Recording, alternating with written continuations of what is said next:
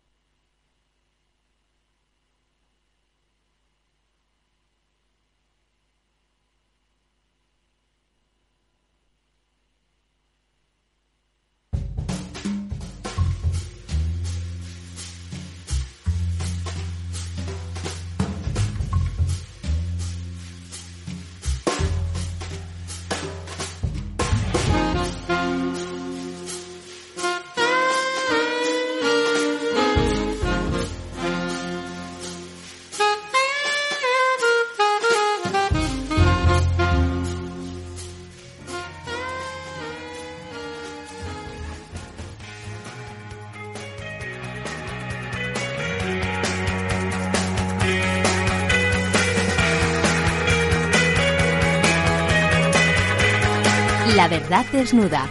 Ramiro Aurín. Capital Radio.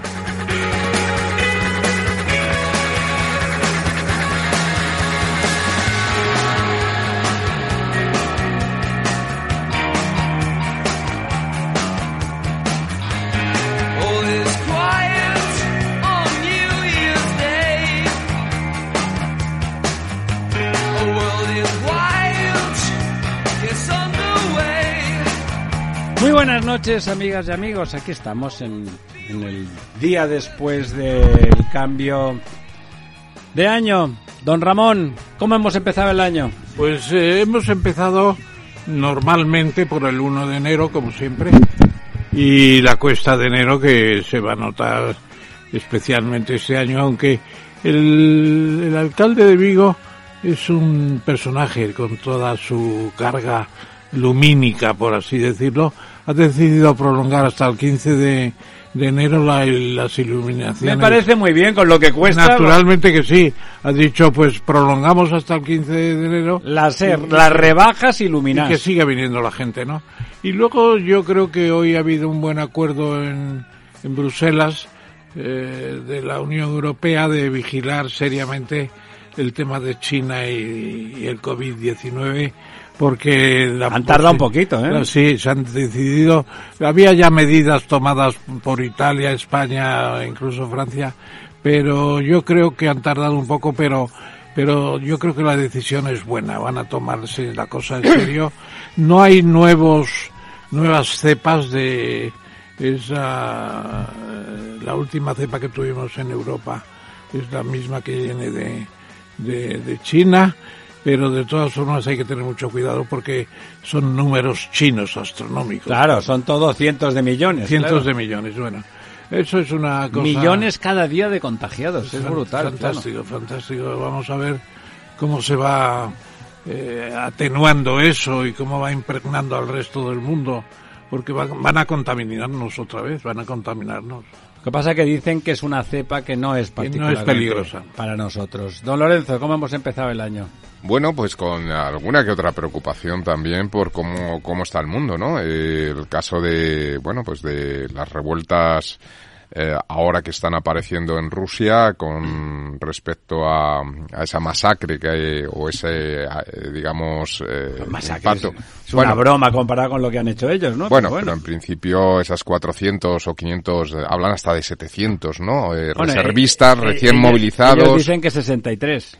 Bueno, ahora ya dicen que 89, pero vamos, parece ser que eran reservistas recién movilizados, llevados al frente, sin ninguna medida de protección, Y todos todos agrupados, teléfono y eh, sin ninguna advertencia de nada, sin ninguna experiencia, sin nada, y han creado un blanco tan fácil que, que bueno, pues parece que está empezando a haber respuesta por todas partes en Rusia, e incluso manifestaciones espontáneas.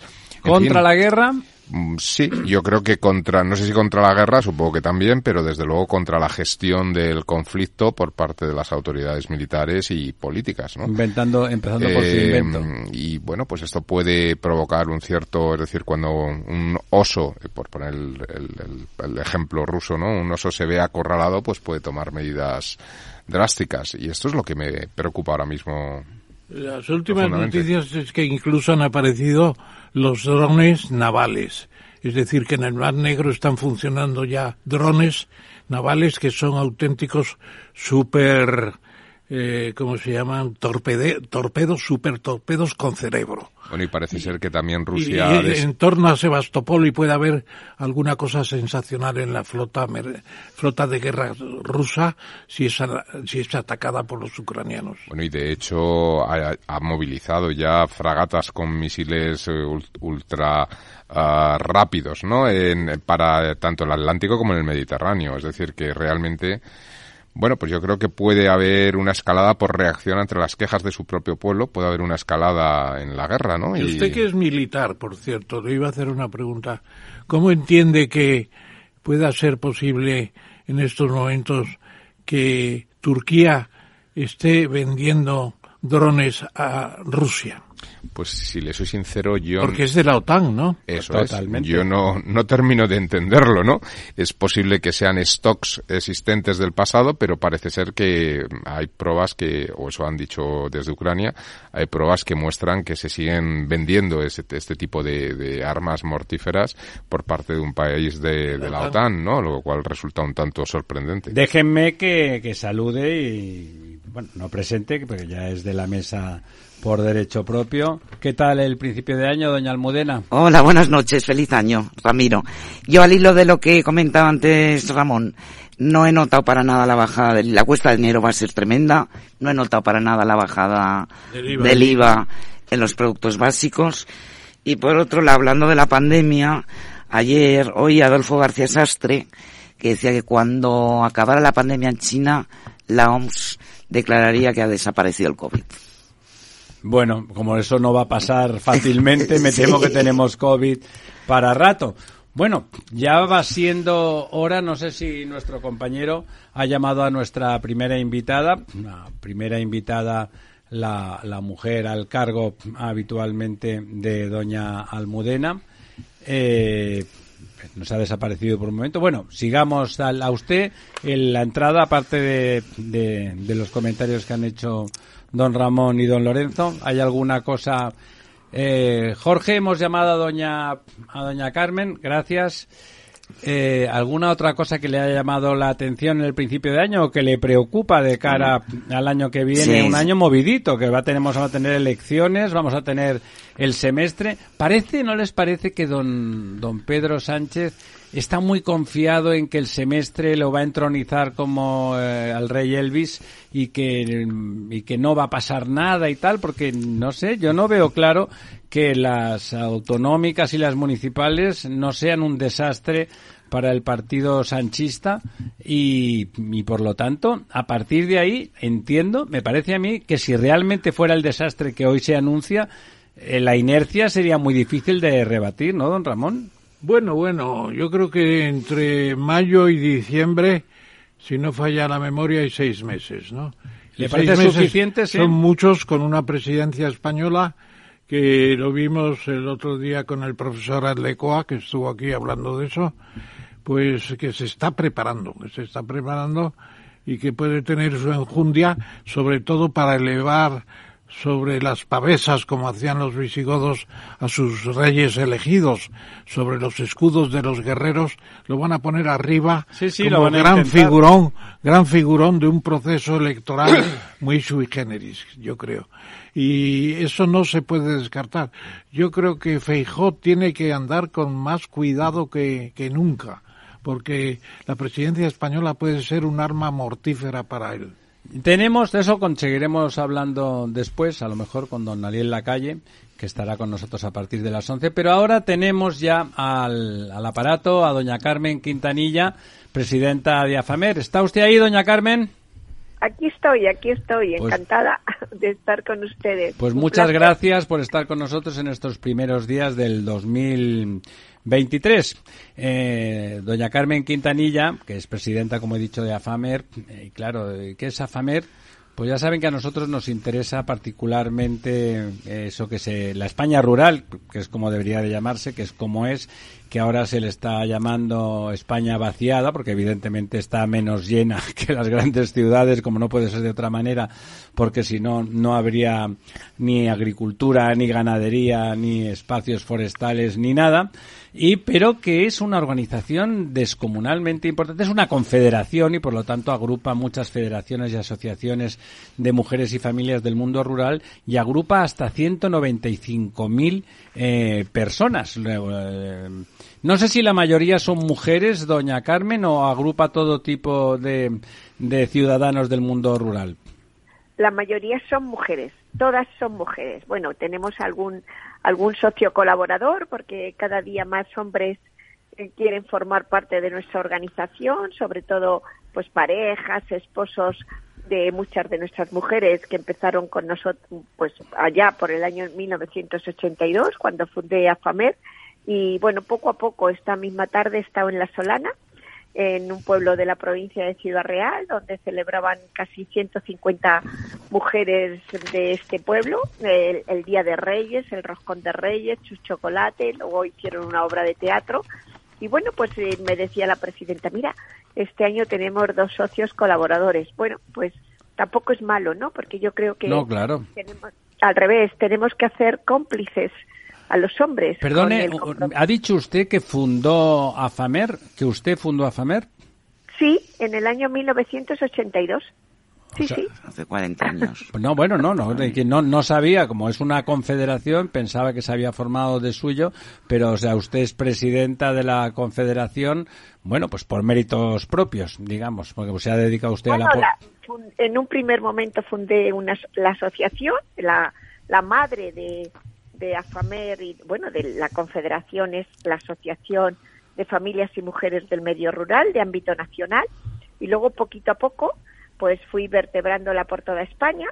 En aquel momento, bueno, yo soy funcionaria del Cuerpo Técnico del Estado, del Cuerpo Superior de Administradores Civiles del Estado, y en aquel momento, bueno, pues eh, yo cogía mis dos caballos, un bocadillo y una Coca-Cola, cuando salía a las tres de la tarde de mi puesto de trabajo, y bueno, poquito a poco como una hormiguita, pues siempre digo que la fundamos tres mujeres y una gallina, no había más en aquel momento.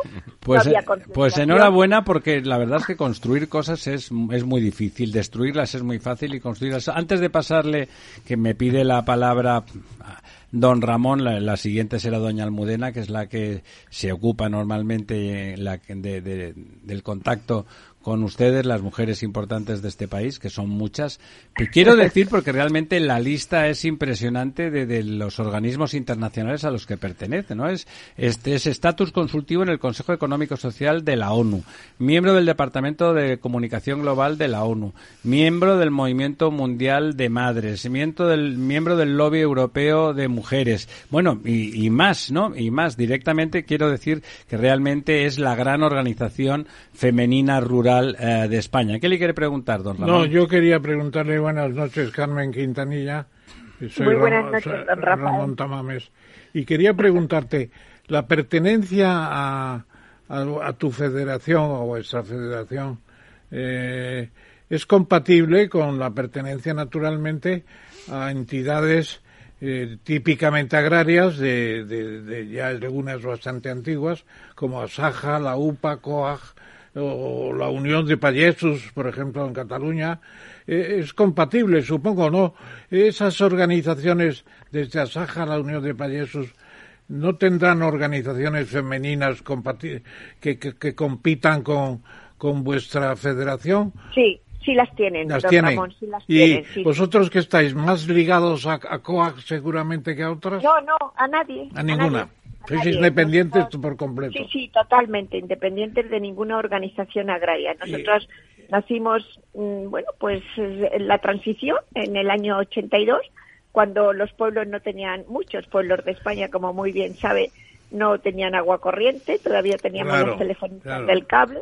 Y en aquel momento, bueno, pues nadie hablaba de mujeres rurales, nadie hablaba de feminismo, nadie hablaba de igualdad pero yo tenía claro que había que hablar de los derechos humanos en aquel momento donde vivíamos una ansia de libertad y de democracia y de consolidación de nuestra democracia y sobre todo que afectaban mm, las leyes que se estaban aprobando en el Congreso de los Diputados y en el Senado, en las Cortes Generales, en definitiva, a la vida de las mujeres, ¿no? Y aquí ahí teníamos que hablar de mujeres rurales olvidadas, de mujeres mm, rurales invisibles. Y ahí, bueno, pues eh, bueno, pues quiero pensar que fui un poquito visionaria y que creé la mayor organización de mujeres rurales de España y efectivamente... Y de Europa, ¿no? Y de Europa, doña Y de Europa, y de Europa. No pertenecemos a ninguna organización agraria. Es verdad que posteriormente, eh, como muy bien sabe usted, don Ramón, se crearon organizaciones de mujeres dentro de las organizaciones agrarias.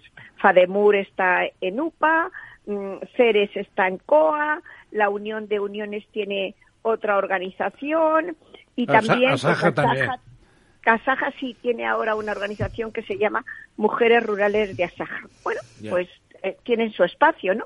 Lo que pasa es que algunas veces digo yo que hay más asociaciones que mujeres. ¿No están confederadas con ustedes? ¿No están confederadas con ustedes? No, no, no, para nada. No, porque yo, la estructura que yo creé fue primero crear la asociación Después crear la, asociación en, las comunidades autónomas, que estamos en todas las comunidades autónomas, AFAMER, AFAMER Castilla y León, AFAMER Galicia, y a partir de, crear en todas las comunidades autónomas empezamos a crear también en los, en los pueblos, hay AFAMER en todos los pueblos de España donde tenemos una estructura, y después ya con todas las ah, provincias y todas las federaciones de las comunidades autónomas creé la confederación porque era importante no darle esa, esa forma jurídica, pero le puedo asegurar que la confederación se crea en el año 2009, pero luego lo, lo, la que utilizamos para todo tipo de, de representatividad, tanto nacional como internacional, es la madre,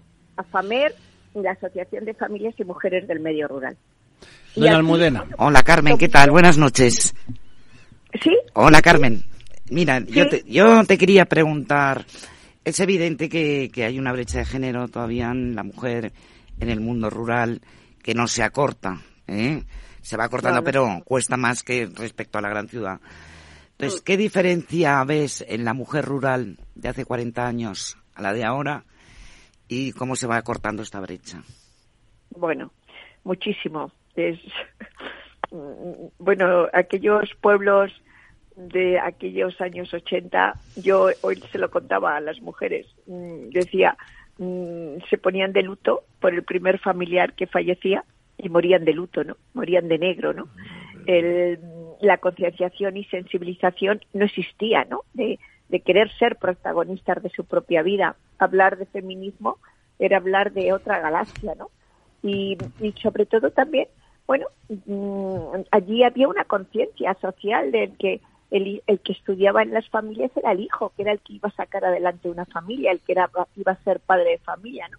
Las mujeres pues abandonaban muy pronto sus estudios para hacer la dote y para ser la perfecta casada. Todo eso ha cambiado, afortunadamente. Hoy puedo dar el dato de que las chicas rurales universitarias son 10 puntos por encima de los chicos rurales universitarios. ¿Has dicho, ¿has dicho 10 puntos? Qué barbaridad. 10 puntos, sí, sí, 10 puntos, sí, sí. Hasta tal punto, ¿y eso quién lo ha hecho? Las madres. Aquellas mujeres que en aquel entonces tenían 40 años y que hoy tienen 80. Cambiaron, empezaron a tomar conciencia de que efectivamente, y a través del asociacionismo, no nos engañemos, ¿no? De que sus hijas tenían que tener más oportunidades que ellas habían tenido, ¿no? Y, así em, se empezó a creer o, a levantar la bandera de la igualdad de oportunidades, ¿no? Ellas, esas madres, empezaron a educar a sus hijas en igualdad porque había una organización que se llamaba FAMER que, que creía en que eso era posible, ¿no? Y ahora, ¿cómo son esas mujeres? Pues en aquel momento las mujeres no iban a los bares. No sé si lo recordarán, aquellos, aquellas personas que como yo empezamos a, peinar canas, no iban a los bares. Hoy, afortunadamente, esa mujer rural construye su propia historia. El 67% de las casas de turismo rural están en manos de mujeres rurales que apostaron en los años 90, cuando nosotros hablábamos de turismo rural, por crear, por eh, invertir, por crear esas casas de turismo rural en los pueblos de España. O, por ejemplo, el emprendimiento femenino es muy importante en el medio rural. Eh, después de un curso de formación, que damos cursos a la carta, siempre digo que vamos a los pueblos a dar esa formación, pues indiscutiblemente después de esa formación hay mucho empleo autónomo que crean las propias mujeres. Pues, por ejemplo, una empresa de tapicería, una peluquería, una clínica del calzado. Carmen, Carmen, una, pregunta. Hablando de la formación, se está diciendo mucho que a través de los fondos Next Generation va a llegar dinero al mundo rural. ¿Esto es así para hacer proyectos? Eh, para eliminar brechas. ¿Esto es así? ¿Es real? ¿Están llegando los fondos? Porque no está llegando a ningún sitio, los fondos están llegando. a, mí, a mí me preocupa muchísimo y me alegro muchísimo que me haga esa pregunta, doña Almudena, porque, mm, bueno, nosotras, yo tengo algo muy claro. Si no somos capaces de formar digitalmente y dar competencias digitales a los hombres y mujeres del mundo rural, los estamos llevando al alfabetismo del siglo XXI y a una inseguridad jurídica que no podrán salvar jamás. Como va unido a, no tener mm, pues sucursales de banco. Jurídica y económica, y económica. Será inviable. Bueno, efectivamente. Jurídica y económica, efectivamente. Totalmente de acuerdo. Entonces, ¿qué sucede? Bueno, pues que todo, todos los fondos que están viniendo, que además eh, eh, es una apuesta clara de Europa, que así lo dijo Ursula von der Leyen, que era dar competencias digitales a mujeres rurales, no solamente no, no a personas, mujeres rurales de pueblos de menos de 30.000 habitantes, bueno, pues salvo el gobierno de Madrid que ha contado con nosotras y que estamos dando cursos por toda la comunidad de Madrid a mujeres y que además están siendo un éxito. Hay, hay meses que tenemos hasta 24 cursos dando por toda la comunidad de Madrid, por los pueblos de toda la comunidad de Madrid. Doña Carmen, y si me lo permite, en la comunidad menos necesitada de eso, porque es una comunidad plenamente urbana, ¿no? Donde el tema digital. no, pero esa es, esa es desgraciadamente una visión que se tiene de Madrid que es totalmente urbana. sí, señora, me gusta mucho oír eso, Carmen, ya te diré por qué. Es, que es que además no es verdad, es que en, en, en la, en, las, en, en la provincia, de, en la comunidad autónoma de Madrid hay ruralidad, hay unos excelentes vinos de Madrid. La, la cabaña ganadera más importante de España está en Madrid. El, eh, tenemos Guadalís de la Sierra, tenemos Carabaña, tenemos Villarejo de Salvanés, tenemos muchos pueblos pequeños que necesitan la formación en competencias digitales. Perdona que te interrumpa. me niego, me niego a pensar que solamente Madrid es capital de Madrid, Alcorcón, Leganés y Getafe. No, no, hay otra sociedad. Perdóname que, te diga y recuerde, con, eh, Carmen, que Madrid tiene 170 municipios en 8.000 kilómetros cuadrados. Y claro, de esos 170, 150 son rurales. rurales. es tremendo. claro, y, y claro, y hay cosas... Cercedilla, Cercedilla. Fantástico.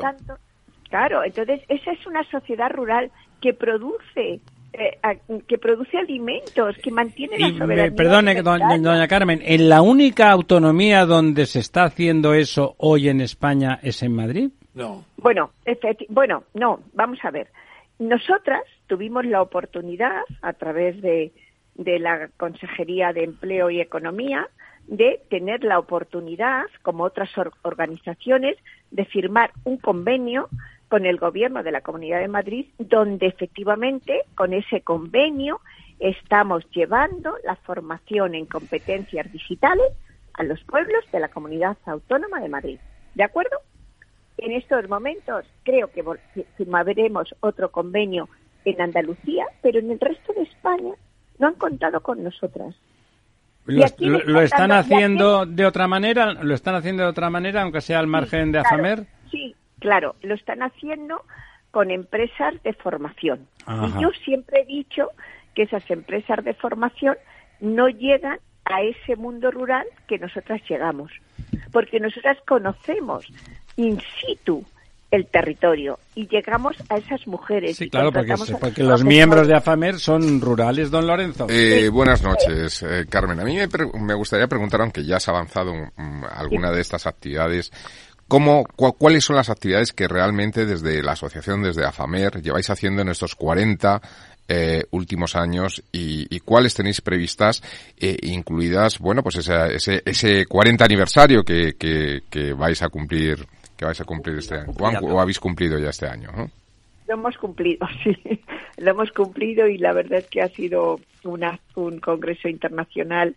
con la participación de más de mil mujeres rurales de toda España que han pagado su inscripción. Es muy importante decir eso, que las mujeres, cada una de ellas, que han venido a participar, han pagado 125 euros de inscripción de participación en el Congreso. Eso significa que estamos vivas, que creemos en nuestro en nuestra organización y que participamos en el movimiento asociativo de AFAMER, ¿no? Entonces, bueno, ha sido un congreso con, bueno, pues con grandes, lo ha inaugurado la presidenta de la Comunidad de Madrid, Isabel Díaz Ayuso, hizo una ponencia sobre mundo rural del presidente Núñez Feijóo y luego, bueno, pues tuvimos a la directora, a una parlamentaria de la India, una parlamentaria, la, la, directora de la Comisión de Igualdad y Desarrollo Rural mm, de Níger, la directora general de la FAO, bueno, la ministra de Justicia y de Igualdad de, de Rumanía, la secretaria de Estado de Igualdad y de Derechos Humanos de Brasil. Bueno, hemos tenido una representación de todos los continentes, afortunadamente por el gran prestigio que tenemos a nivel internacional. ¿Qué hacemos? Bueno, pues hacemos, mm, en primer lugar, llevar una formación a la carta para que efectivamente el emprendimiento y el liderazgo de las mujeres rurales sea una realidad. ¿Y por qué digo esto?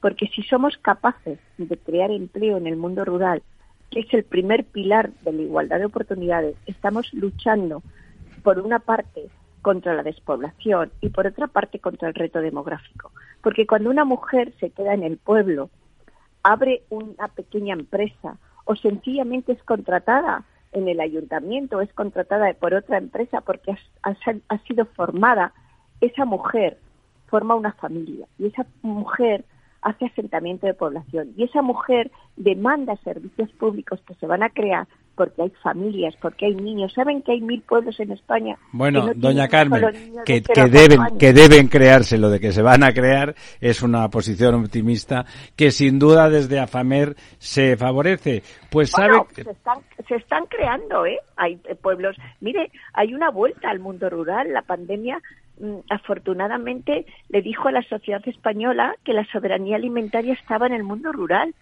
Y también le dijo que eh, el- el- la vida saludable, que el mantener nuestros pueblos con vida era muy importante. Y hay una mirada a lo rural y ha habido alrededor de 80.000 Doña personas. Carmen, tenemos que acabar hoy, pero es, ha sido realmente su asociación para nosotros, pues, de- de- con nuestra ignorancia en concreto, a pesar de nuestro afecto hacia ese mundo rural y esa voluntad de, como dice usted, de que es fundamental para, para el país, para la nación, no por romanticismo, sino por realismo. No, no, por, por- porque somos, porque mantenemos la gastronomía. Pero le- de ese descubrimiento le, va a tener usted aquí en, en esta mesa redonda de la verdad desnuda una ventana abierta para que podamos hablar de cosas concretas y de proyectos concretos.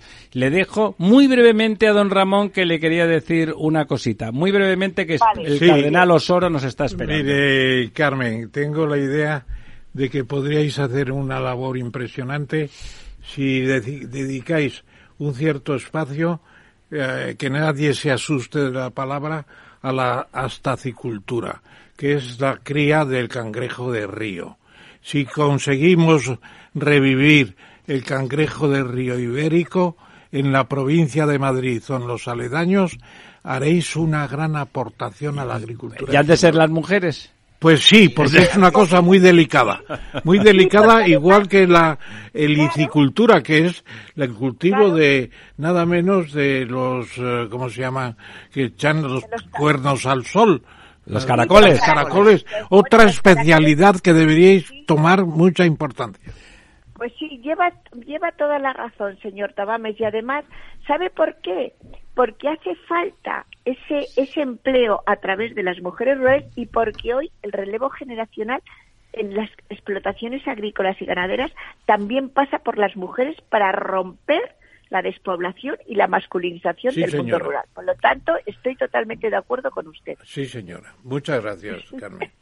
Bueno, Carmen. Y bueno, creo que he sido breve. No, no, sí, de- podríamos, estoy seguro que podríamos seguir hablando con usted largo y tendido sobre ese mundo rural que tanto nos apasiona. Pero volveremos, volveremos a lo largo del año 23 viendo todo ese montón de iniciativas concretas y constructivas que AFAMER con doña Carmen al frente eh, lleva adelante. ¿De acuerdo? Muchísimas gracias por estar hoy con nosotros. Un abrazo, Pues un Carmen. abrazo, Un abrazo, muy fuerte y he estado encantada. Un beso y gracias. por Gracias. Noches. Un abrazo, Carmen. Adiós. Inversión inmobiliaria acompaña al mercado inmobiliario en este nuevo ciclo. Todos los jueves de 10.30 a 13 horas, el inversor encontrará las claves para realizar su mejor inversión. La mañana de los jueves en Capital Radio tomamos el pulso al sector inmobiliario. Noticias, análisis de mercado y debates donde los protagonistas del sector podrán contar en primera persona los retos a los que se enfrenta el ladrillo. Inversión inmobiliaria pone la voz al sector inmobiliario. Aquí, en Capital Radio. No pierdas detalle de todo lo que afecta a tus inversiones y a tu bolsillo. Toda la información en Mercado Abierto con Rocío Arbiza, de 4 a 7 de la tarde en Capital Radio. Inversión inmobiliaria acompaña al mercado inmobiliario en este nuevo ciclo. Todos los jueves de 10.30 a 13 horas, el inversor encontrará las claves para realizar su mejor inversión. La mañana de los jueves en Capital Radio tomamos el pulso al sector inmobiliario. Noticias, análisis de mercado y debates donde los protagonistas del sector podrán contar en primera persona los retos a los que se enfrenta el ladrillo. Inversión inmobiliaria pone la voz al sector inmobiliario. Aquí, en Capital Radio. Esto te estás perdiendo si no escuchas a Rocío Arbiza en Mercado Abierto. Iván Martín, socio fundador y director de inversiones de Magallanes Value Investors. Somos escépticos en las compañías, en las puras compañías generadoras de electricidad, de energía, protagonistas de esta transición, de empresas de energías renovables, etcétera, porque para nuestra opinión, en nuestra opinión, está muy inflacionado. Están cotizando a unos precios muchísimo más allá de lo que realmente justifican sus fundamentales. Eso no quiere decir que sean malas compañías, quiere decir que están cotizando muy, muy caras unas expectativas muy, muy, muy, muy positivas, que no sé si se dará. Nosotros preferimos estar en el lado más tradicional, precisamente de gas, gas natural, petróleo, ese tipo de energías. Mercado Abierto con Rocío Arbiza.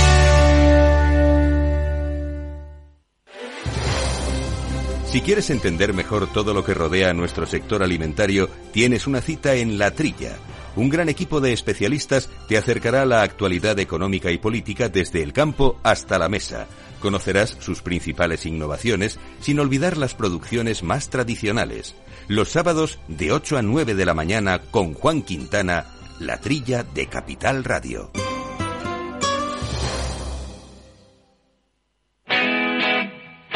Todos los lunes de 11 a 12 de la mañana en Capital Radio tienes una cita con Rock and Talent. Un programa diferente que combina el talento con las canciones de rock más inspiradoras. De la mano de Paloma Orozco conocerás gente emprendedora, las startups más novedosas y las ideas más originales del mundo de la gestión. Rock and Talent. Los lunes nunca fueron tan sorprendentes.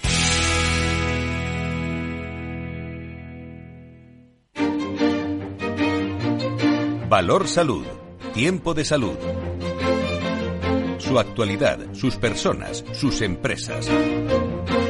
Todos los viernes a las 10 de la mañana en Capital Radio, con Francisco García Cabello. La verdad desnuda. Ramiro Aurín. Capital Radio.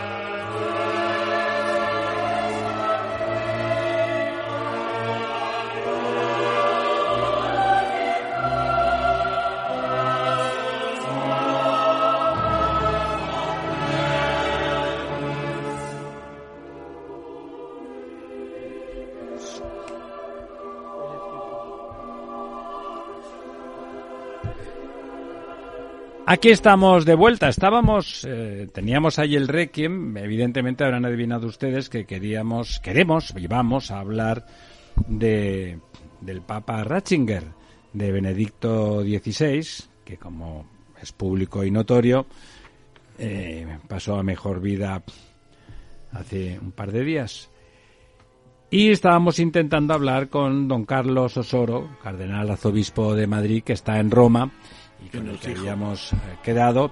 De seguro que en ese momento, una vez allí, eh, pues bueno, sus obligaciones están impidiendo que consigamos contactar, pero eso no quita, don Ramón, doña Almudena, don Lorenzo, que comentemos quién, quién fue Benedicto XVI, que a mí me pareció uno de los papas, si no el que más, interesantes de de, los, de, los últimos años, ¿no? Quizá desde Pablo VI, quizá no había habido un papa tan eh, intelectualmente interesante y antropológicamente antropológicamente sería algo más como Juan XXIII intelectualmente bueno no, iba a decir Pablo VI, pero Pablo VI seguramente era más italiano, ¿no? En ese, esa profundidad de campo filosófica de Ratzinger y esa colaboración con Juan Pablo I. Eh, recordemos que, que, Ratzinger era el hombre de confianza de Juan Pablo I, que fue aquel papa muerto en condiciones extrañas, justamente porque, al igual que Ratzinger, quiso limpiar las finanzas vaticanas. Sí, efectivamente, y no solamente las finanzas, sino también empezó el problema de los abusos sexuales dentro de la iglesia y lo abordó con toda entereza y decisión. Y, yo creo que fue su, su especie de, de ataque más furibundo al que recibió por esa razón. Y hoy eh, no es extraño que Raúl del Pozo le dedique su columna llamándolo Benedicto fino teólogo. Y dice que a pesar de que ya mm, una cuarta parte de los niños se bautizan solamente en los países católicos y a pesar de que el matrimonio civil está mm, ocupando el espacio del religioso y a pesar del desmoronamiento de las vocaciones sacerdotales, dice el propio Raúl, a pesar de todo eso, se puede decir que la nave de la Iglesia sigue navegando por, redundancia. Sigue navegando y aguanta todo lo que se le echa encima. Ya decía Benedicto XVI, decía de él Fidel Castro cuando fue a Cuba, tienes cara de ángel, le dijo el primer papa que dimitió en 600 años, sabedor, razonador, un políglota, daba la bendición Urbi et Orbi en 65 idiomas. Fue pontícipe desde el 2005 hasta el 2013. La banda de pequeños Borgia conspiraron contra él y ganaron aparentemente, pero hoy hemos visto más de 200.000 personas han ido en 12 horas a, a despedirse del Papa, más que Pelé, más que Pelé. Yo creo, me alegro mucho de que fuera más que Pelé. La nota es importante A pesar de que Pelé me parecía un futbolista formidable, me alegro mucho de que fuera más de Pelé. Y además yo creo que Ratzinger no solamente no perdió, sino ganó cuando presentó su dimisión. No pensaba ser ese papa débil y enfermo que al final de su vida fue, por ejemplo, Juan Pablo II. No, a ver, yo destaco esto que ha sido el primer papa que ha dimitido. Eh, creo que el fallecimiento le ha acercado a, la gente, ¿no? Eh, antes se le veía como un papa muy distante, un intelectual muy brillante, pero sí que es verdad que tuvo todo en contra, que tuvo el tema. Bueno, cuando uno se pone serio, pues claro, los enemigos afloran. Lo que no se puede pretender es cambiar las cosas y que los status quo y el establishment no se resista. Y, él no lo esperaba. Él era un hombre inteligente y que no esperaba eso. Y luego resulta curioso también que, que el funeral lo oficie otro papa, ¿no?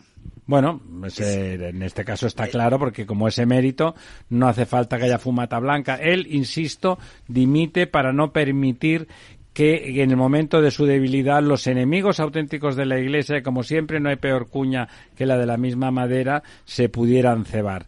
Y él, desde luego, es un artífice, es importante en la elección de Bertoglio que aparece como un papa medio populista y izquierdista, pero que ha garantizado la continuidad de lo que decía don Ramón, de esa lucha contra los abusos de él. Bueno, como hay tantos abusos en tantas eh, instituciones, pero que en el caso de la Iglesia, pues claro, aparecen como particularmente grave y que era muy importante que quedaran de manifiesto. Sí, a mí me gustaría um, destacar de, bueno, pues el fallecido Benedicto XVI que eh, en la percepción un poco general y sobre todo por comparación con Francisco I, pues eh, parece que ha quedado como mm, o, ha, representado en el, en el inconsciente mucha gente como el ala, el ala más conservadora de, la Iglesia, cuando realmente y es lo que quería, ¿no? Es destacar que, que él fue uno de los eh, bueno de los teólogos que fundamentó un poco la gran renovación de la Iglesia a partir del año 59 con el Concilio Vaticano II, que él estuvo presente un poco en esa elaboración intelectual de lo que fue la renovación eh, total de la Iglesia, ¿no? Y por lo tanto, pues me parece un tanto injusto, pese a que, bueno, pues eh, ha quedado quizá por su, como tú bien decías, eh, quizá una, una una personalidad más, más intelectual, que le hace más distante quizá, ¿no? Frente a Francisco, ¿no? El Papa Francisco que, que bueno, pues le ha llevado un poco a este papel, ¿no? Bueno. ¿Eres el cardenal? ¿Eres el cardenal? Está, está don Ramón, parece que entrando en contacto con el cardenal, con el cardenal arzobispo de Madrid. Bueno, vamos a seguir intentándolo, vamos a seguir intentándolo. Eh, lo que decíamos es cierto. Yo creo que es que la actitud, primero, Primero, si no es desde un racionalismo no incompatible con la fe que sin duda tenía el, Papa emérito, es muy difícil enfrentar los problemas de este mundo que tenía la Iglesia, no los del otro, sino los de este mundo. Y los de este mundo se enfrentaban mejor desde la calidad, la extraordinaria calidad intelectual y racional del Papa Benedicto. Y evidentemente esas, esas personas que son de este mundo y que están y que intervienen y tienen también poder en la iglesia y que no ha de escandalizar a nadie, están pues más interesados en sus intereses y valga la redundancia que, que en las cosas legítimamente vinculadas al negociado de la Iglesia, que sería esa comunicación con el Dios de los cristianos. Y como se ha pues, demostrado, eh, y como se ha demostrado, pues bueno, eh, ha levantado ha levantado masas, ¿no? Es decir, que realmente sorprende que efectivamente, como decía Raúl del Pozo en, el, en su artículo, ¿no? De que, bueno, hay un, hay una crisis de fe en cuanto a nuevos sacerdotes, etcétera, pero bueno, al final la nave va. La respuesta, la nave va y además cómo va, ¿no? Esa respuesta de que desde medio mundo a, pure la nave va y sin embargo la ha ido Bueno, yo eh, me parece que es, que es que sí, que es importante darse cuenta delante de los vamos, nosotros somos de esos yo creo que usted, don Lorenzo, también, de los que no hemos bautizado a nuestros hijos, ¿no? ¿Tú sí que lo has bautizado?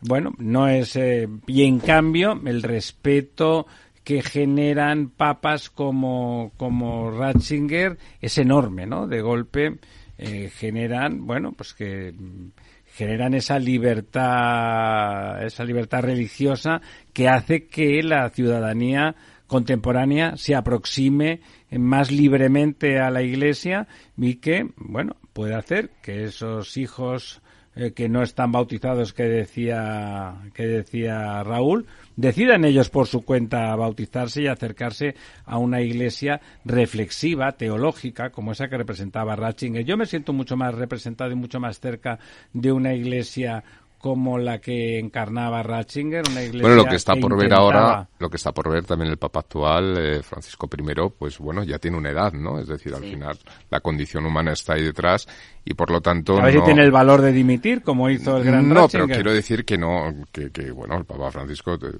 está todavía fuerte. que tenga muchos años por delante pero no no es un papa joven no no es como cuando llegan esos eh, papas con 60 años que tienen un horizonte estimado al menos ¿no? de 20 veintitantos años como mínimo por delante y por lo tanto vamos a ver cuál es el cambio que se va a producir en la Iglesia ¿Cuál fue el último papa joven usted que igual se lo sabe don, don Pablo VI no yo creo Pablo VI fue con yo creo que debió ser Juan, Pablo, II. primero. Juan Pablo I. Sí, era joven. Porque el polaco era Juan Pablo II. Sí, Aquel era bastante más joven. Me parece que dicen que duró un mes. Pues lo mataron, sí, parece que fue asesinado. Parece que fue asesinado, ¿no? Todavía no se ha descubierto quién pudo producir ese evento, así decirlo, ¿no? Pero lo importante es que él se dio cuenta de que no podía con su alma, por así decirlo, y lo dijo además en latín, de modo que al principio no le entendió nadie de los que estaban alrededor. Dice, siendo muy consciente de la seriedad de este acto, con plena libertad declaro que renuncio al ministerio de obispo de Roma y sucesor de San Pedro. Lo dijo en latín, no lo entendió nadie, y tuvo que repetirlo hasta que apareció por allí un latinista. Pero hombre, que los cardenales no lo entendieran es no como lo grave, entendieron en su inmediata en su inmediata eh, enunciación, Expresión. que fue muy limitada todavía con gente. Hombre, aparte como era tan importante lo que estaba diciendo, me imagino que al que lo entendiera no se casi- había dicho desde hacía 600 años. Y fue la última vez que dimitió. y también papa. fue voluntariamente el último También- papa también que, fue que- voluntariamente, sí. Y hemos tenido otro momento que en vez de un papa había tres. El problema del papa Luna. Bueno, pero ese fue un momento etcétera, etcétera. más feo, digamos. En este ha sido porque además, insisto, yo creo que Bertoglio y, y Ratzinger se llevaban muy bien, ¿no? Yo creo que Muy bien, Ratzinger sí. apoyaba que alguien como, como Bertoglio, que era capaz de pelear, aunque en algunos aspectos a, a lo mejor no estamos de acuerdo, pero era capaz de pelear por la transparencia por la transparencia en los aspectos eh, esos de abusos sexuales y, y supongo que también en los económicos que al final que al final a lo mejor han generado más eh, inquina porque bueno el tema económico no es menor Y creo que están llamando. Dígame. Buenas noches. Soy don Carlos. ¿Se me ha llamado a mí? Carlos Osoro, soy Ramón Tamames, cardenal. Podemos hacer la comunicación directamente con la emisora. Estás en Roma, ¿verdad? Estoy en Roma, exactamente. Sí, sí, sí. No sé si se oye perfectamente o no. No, yo creo que es mejor que repitan, sí repitan la llamada. dile que le llamamos en este instante ¿Quieres colgar, por favor, cardenal? ¿Quiere, quiere su eminencia colgar un momento que le vamos a llamar de nuevo? Pero claro, es un número privado. ¿Se puede conectar un número privado ahí? No. Espera un momento que lo paso. no no espera espera Ramón Ramón ponle no ponle el altavoz Estoy ya en el colegio, mayor- en el colegio español. Ahora me Ya estoy está en el coche vendido y oigo mal. ¿Eh? Sí. Espere que está el director del programa. Sí, sí, hable, hable, don Carden, hable de que, don Carlos, por favor, que es que estábamos que ahí. digo, que digo que si llaman dentro de un rato, yo ahora estoy salido de la embajada en el coche y voy para el colegio español. Muy bien. dentro de 20 minutos o media hora estoy eh, a su servicio allí. De acuerdo, pues le llamamos a, le llamamos en media hora al teléfono móvil suyo particular, ¿de acuerdo? Ah, eh, perfecto, perfecto. Muchísimas perfecto. gracias, cardenal. Muy amable. luego, hasta luego, hasta luego. Bueno, ya lo han oído. Estaba, como era previsible, las, las cosas eh, de Palacio y el protocolo vaticano no podían ser, eh, bueno, no, no eran tan previsibles y le llamaremos, pues de eso, después cuando acabemos con la próxima nuestro próximo invitado, que a la sazón va a ser don Aliel Lacalle. Vamos a repasar lo que ha sido este año pasado y lo que esperamos del próximo. Eh, y después, pues aprovecharemos y volveremos, volveremos a la carga con don Carlos Osoro, que tan amablemente nos está llamando mientras se trasladaba desde la embajada hasta, hasta el Colegio Español en Roma. Volvemos en un minuto. Si quieres estabilidad en el empleo, poder conciliar tu vida laboral y asegurarte una pensión para cuando te jubiles, debes escuchar Empleo Público. Todo lo relativo a las oposiciones, convocatorias, consejos para preparar las pruebas y la opinión de expertos de las administraciones públicas y de la formación. Los miércoles a la una y media de la tarde en Capital Radio tienes una cita con Empleo Público, con José Joaquín Flechoso. Si te gusta el pádel, en Capital Radio tenemos tu espacio. Todos los martes, a partir de las diez y media de la noche, saltamos a la pista para contarte la actualidad del World Padel Tour, los torneos amateur, las novedades de las marcas y toda la actualidad relacionada con el segundo deporte más practicado de España. Esto es Padel, los martes a las diez y media de la noche en Capital Radio.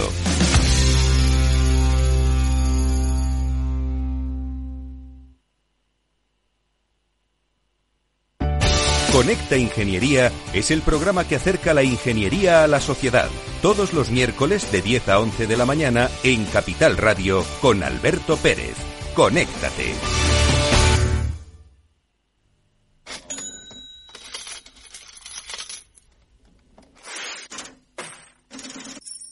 La verdad desnuda. Ramiro Aurín. Capital Radio.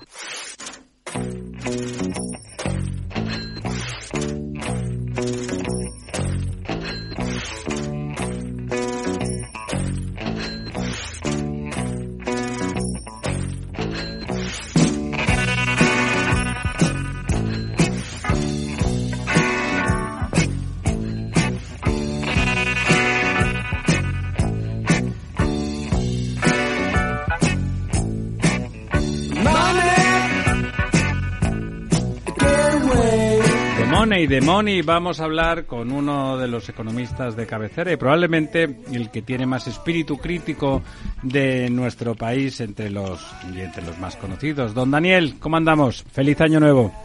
Feliz año nuevo a todos. Muy buenas noches. Muy buenas noches. Eh, bueno, le paso la palabra a don Ramón para que le haga, porque ya sabes, lo que esperamos es que nos haga qué, qué ha pasado en este 2022 y qué podemos esperar de bueno y de malo en el 2023.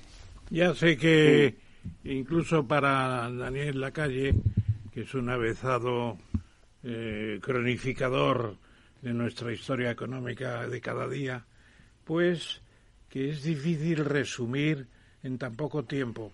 Pero el año 2022 nos queda como un año anómalo, sobre todo con una especie de brote de inflación impresionante como consecuencia de la economía de escasez y también la guerra de Ucrania, nos queda como una situación de empleo eh, bastante, eh, digamos, tranquila en Estados Unidos, pero preocupante en otros países como España, una recuperación que, que se quiebra, la recuperación de la pandemia eh, entra en proceso de, de dificultades crecientes.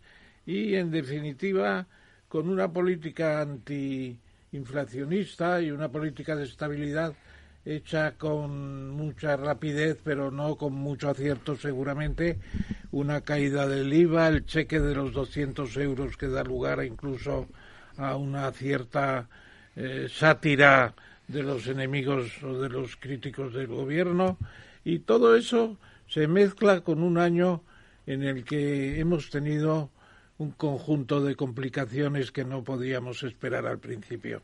Y entonces, don, Daniel, querido Daniel, ¿qué va a ser el, el 23? Eh, ¿Una prolongación del 22 simplemente o vamos a tener nuevos episodios incluso más sorprendentes que los que hemos tenido? Porque todavía está qué va a pasar con la guerra, qué va a pasar con los drones, qué va a pasar con Putin, con Rusia. Es decir, la componente política lo rodea todo. ¿Qué nos puedes decir, eh, Daniel, a los oyentes sobre todo? Bueno, yo creo que eh, el año 2022 ha sido un año de, en el que hemos pasado de un shock de euforia a un shock de pesimismo. Y básicamente ha sido el año de la resaca de los, eh, de los estímulos. En el año eh, 2022, al principio, había un exceso de optimismo, un exceso de optimismo de tal calibre que cuando empezó la invasión de Ucrania había, pero un estado de que en junio se acababa todo y que la economía iba a continuar creciendo y que no iba a haber inflación, etcétera, etcétera. Entonces yo creo que por lo menos lo, si podemos decir algo positivo, es que entramos el año 2023 con expectativas más realistas, más realistas en cuanto a que eh, si tomamos la lista de las estimaciones de todos los bancos de inversión y de todos los eh, organismos internacionales, pues espera un año de crecimiento muy pobre, más bajo el crecimiento global que lo que fue el crecimiento global en el año 2008, en medio de la crisis, y, eh, y con una inflación persistente. Y yo creo que si entramos con esas perspectivas, por lo menos no caeremos en el exceso de optimismo, que es lo que suele llevar luego pues a eh, las decisiones incorrectas. Y yo creo que en eso eh, se habla tanto de, tener una perspectiva negativa, pero es que, como dicen los ingleses, prepárate para lo peor y entonces podrás conseguir lo mejor. Y yo creo que lo bueno del principio de este año es eso, es que eh, nos enfrentamos a un año en el que obviamente el crecimiento va a ser muy, muy, muy pobre, en el que esas estimaciones que se han hecho para el año 2023 probablemente también se revisen a la baja, pero si queremos ver un elemento positivo, yo creo que el riesgo de una crisis sistémica o de una crisis financiera está muy alejado, yo por lo menos no lo veo por ningún lado, eh, y los eh, desequilibrios fiscales y eh, monetarios van a continuar. Por lo tanto, pues esa resaca de los estímulos va a continuar. Hoy ha vuelto a decir Jerome Powell, por si le faltaba a alguien ya no entenderlo, que las subidas de tipos van a mantenerse durante más tiempo ¿eh? y, yo creo que eso es lo que y, que lo que es relativamente eh, no diría que optimista pero desde luego al ser realista no nos llevaría a un escenario mucho peor es, es, el hecho de que encaramos el año con expectativas que son más creíbles claramente que las del año 2022 en este mismo enero. Don Lorenzo. Sí, hola, buenas noches, Daniel. Eh, bueno, coincido un poco con, con, ese análisis descriptivo que has hecho del año 22, pero a mí me gustaría destacar un poco el efecto que pueden provocar esa, y ahí yo sé que, que tú y yo disentimos, esa, eh, bueno, pues política de subida de tipos de los bancos centrales que en una situación de una inflación que desde mi punto de vista es una inflación claramente de costes, pues eh, es un coste adicional y por lo tanto puede estar eh, mm, provocando lo que trata de evitar, ¿no? Eh, es decir, que por una parte es verdad que puede frenar la demanda y, bueno, pues, pues eh, eso nos puede llevar a una situación casi de recesión, pero también es un incremento adicional de los costes y en una situación de inflación de costes, pues, pues bueno, pues veamos cuál es el efecto que tiene. Y sin embargo, bueno, pues negativamente nos podemos enfrentar a un año complicado por esa subida o mantenimiento al menos de los tipos a unos niveles que aunque son bajos realmente, eh, históricamente, ¿no? En cuanto a que, bueno, pues eh, podamos hablar de, tipos de interés neutros en torno al 2%, etcétera, ¿no? Y estamos ligeramente por encima, pero bueno, en la evolución en los últimos 12 meses ha sido eh, un incremento del infinito, ¿no? Veníamos desde cero, ¿no? ¿Cómo, cómo ves tú la política de, estos bancos centrales? El problema es no es los tipos de interés que hay ahora, el problema es los tipos de interés que había antes. ¿eh? y los excesos que se estaban cometiendo en el nombre de unas políticas mal llamadas expansivas. Eh, la subida de tipos que ha hecho la Reserva Federal, eh, hacíamos un análisis antes de año en mi, en mi empresa, eh, es la política de subida de tipos de interés más anunciada, con más tiempo y con más claridad de la historia monetaria. Jamás en la historia ha habido tantísima clarividencia y evidencia con meses de antelación por parte de la Reserva Federal de lo que iba a hacer. Es verdad que el Banco Central Europeo empezó el año 2022 diciendo que no iba a hacer nada y luego se dio cuenta de que tenía que hacer cosas. Pero la Reserva Federal ha sido admirable en su eh, política de comunicación y decía Bernanke, eh, yo, creo que, nadie le puede considerar una persona eh, que la política monetaria es 80% comunicación y 20% acción. Y, y entonces lo primero que tenemos que ser conscientes es que al que le, le pille eh, con el pie cambiado es porque ha tomado la decisión consciente, que eso sí es verdad, que es un gran riesgo en las economías cuando se acostumbran al dinero barato, de pensar que los bancos centrales no van a no van a hacer lo que han dicho que van a hacer por activa y por pasiva.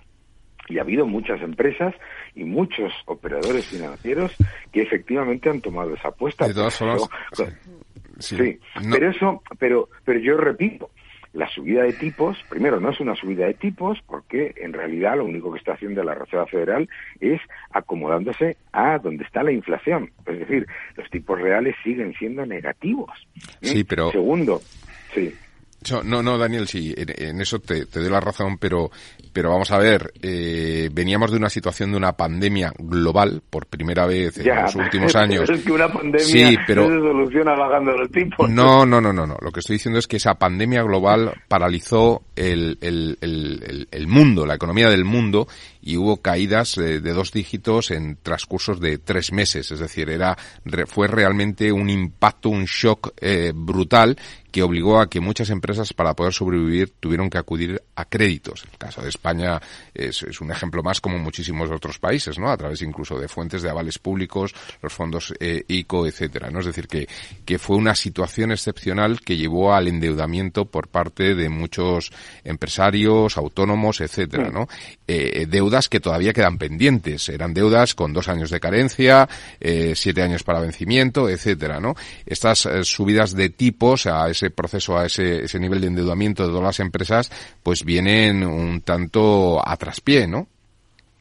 No, porque, bueno, a algunas empresas les vendrá a traspié y a otras muchísimas no, porque esas, primero esos créditos se dieron a unas condiciones absolutamente espectaculares esos créditos se están refinanciando de una manera como no se ha visto jamás en una crisis como la que estamos teniendo ahora. ¿Por qué? Porque la solidez de la banca está, está ayudando a que la oferta de crédito no se, no, no se reduzca en nada. Pero en cualquier caso, pensémoslo desde el punto de vista de la evidencia, eh, eh, la deuda privada no ha aumentado significativamente ha aumentado masivamente ha sido la deuda pública en este periodo. y ahí, hay una pregunta, eh, Daniel, que a mí me gustaría hacerte, porque lo estaba pensando esta mañana cuando veía los gráficos, porque resulta que la inflación global, comprendiendo energía y productos frescos de consumo, eh, ha caído por debajo de la curva de la inflación subyacente. Eso significa que la inflación se ha adueñado del funcionamiento de la economía en estos momentos y que los bancos centrales tienen que volver a insistir en que hay que subir los tipos de interés o por el contrario los tipos de interés como sostiene Lorenzo lo que están es alimentando más la inflación. No, los tipos ¿Qué pasa con el? ¿Tú has visto, habías visto este cruce de, de curvas de subyacente y la global en otras ocasiones tan claramente? Sí, esto ocurrió en Estados Unidos justo en la época en la que nos decían que la inflación era eh, era temporal, transitoria, recuerdas, ¿verdad? Y eh, hubo un periodo de dos meses en el que la inflación subyacente era superior a la inflación eh, titular. Y, y claro, ya estaba indicando, y esto estamos hablando de antes de la guerra de Ucrania y de todos estos factores que se están poniendo como como paraguas de, para justificar la inflación.